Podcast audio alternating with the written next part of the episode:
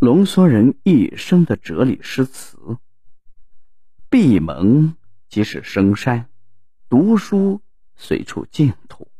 寻求内心的真正平静，又何必在乎身在何处呢？内心焦躁不已，到哪里都一样。不从本心着手，求取于外人外物的安抚，又有什么用呢？陶渊明写过“心远地自偏，心若不远，不安不静，想要悠悠见南山，又怎么可能呢？”好花半开，美酒微醉。曾国藩很喜欢“花未全开，月未圆”的七个字，认为是惜福之道。花一旦全开，马上就要凋谢了；月一旦全圆，马上就要缺损。而未全开、未全圆，让人仍然有所期待、有所憧憬。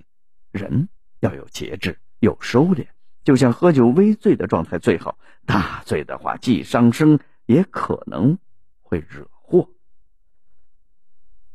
不欲不俗即仙骨，多情乃佛心。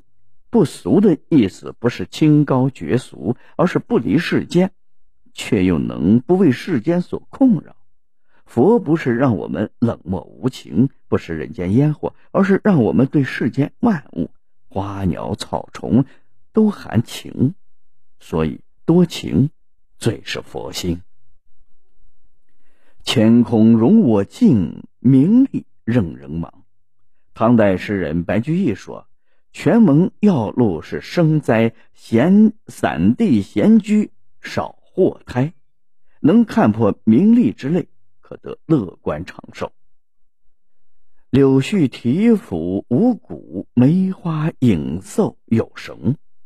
人美而无骨，如墙头草，左右摇摆，成不了大事儿。眼里有城，天下窄；胸中无事，一床宽。一个人若心胸狭窄，眼里容不得半点沙子，即使给他全世界的一切，他仍然觉得得到的太少，有诸多的不满。一个人若心胸宽广，对任何事物都不执着，即使他生活简陋，屋里只有一张床，他依然觉得天地很宽，心怀感恩。处事何妨真面目，待人总要大肚皮。傅雷说：“有了真诚，才会有虚心；有了虚心，才肯丢开自己去了解别人，也才能放下虚伪的自尊心去了解自己。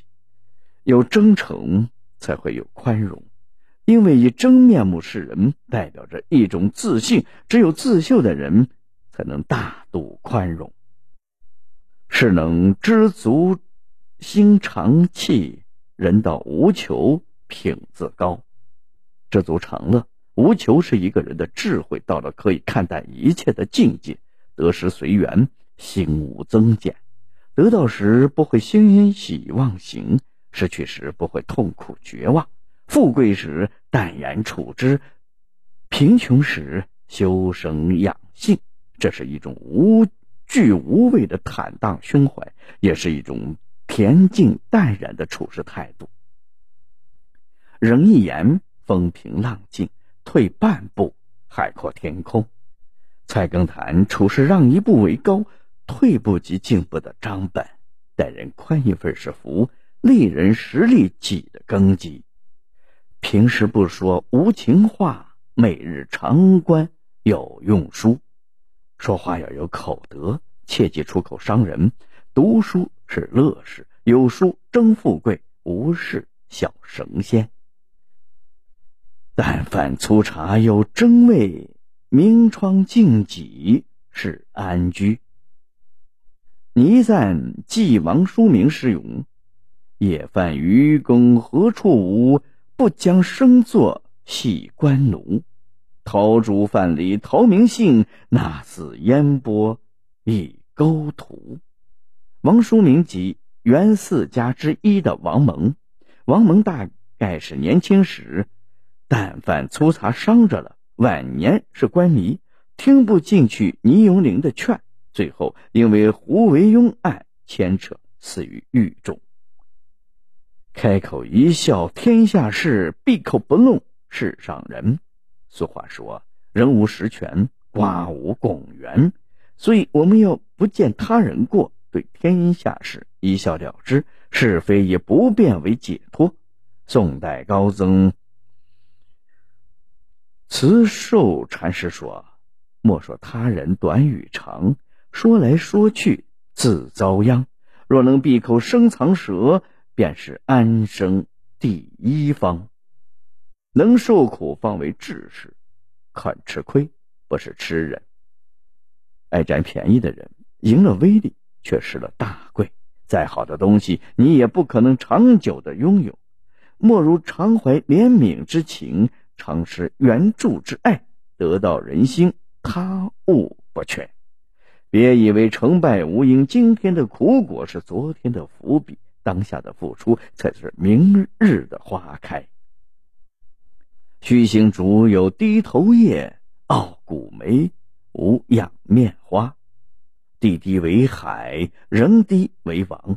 大海之所以能够容纳百川，是因为他们把自己放在最低处，于是便成就了它的宽广与气魄。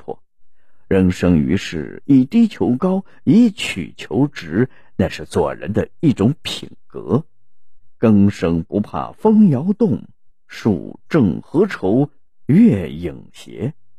人正不怕影子歪，王冕墨梅，不要人夸好颜色，只留清气满乾空。世上本无常照月，天边还有再来冲。世事无常，世事难料，人生不如意是十常八九，但也要相信天无绝人之路。王维终南别业，行到水穷处，坐看云起时。酒中不语真君子，才上风名大丈夫。在现实生活中，有些人见酒就醉，一醉就胡言乱语。胡说八道，结果祸从口出，因此要少与这样的人交往。还有些人利令智昏，见利忘义，在与人合作过程中爱占便宜，从不吃亏。这样表面上看是赚了，实际上是亏了。寺院有城清风影，山盟无所白云分。方外之地要的是清净。人心若能如此，离道就不远了。观大海者难为水，勿自心时不见山。修心有三个境界：见山是山，见水是水，见山不是山，见水不是水，见山还是山，见水还是水。非名山不留曾住，是真佛只说家常。得道的人只说家常话，只说常识，凡是故弄玄虚的，基本上都是骗子。心闲临水知一乐，小起入林雄鸟声。心中清闲清净，才能见水感到快乐，闻鸟鸣而开心。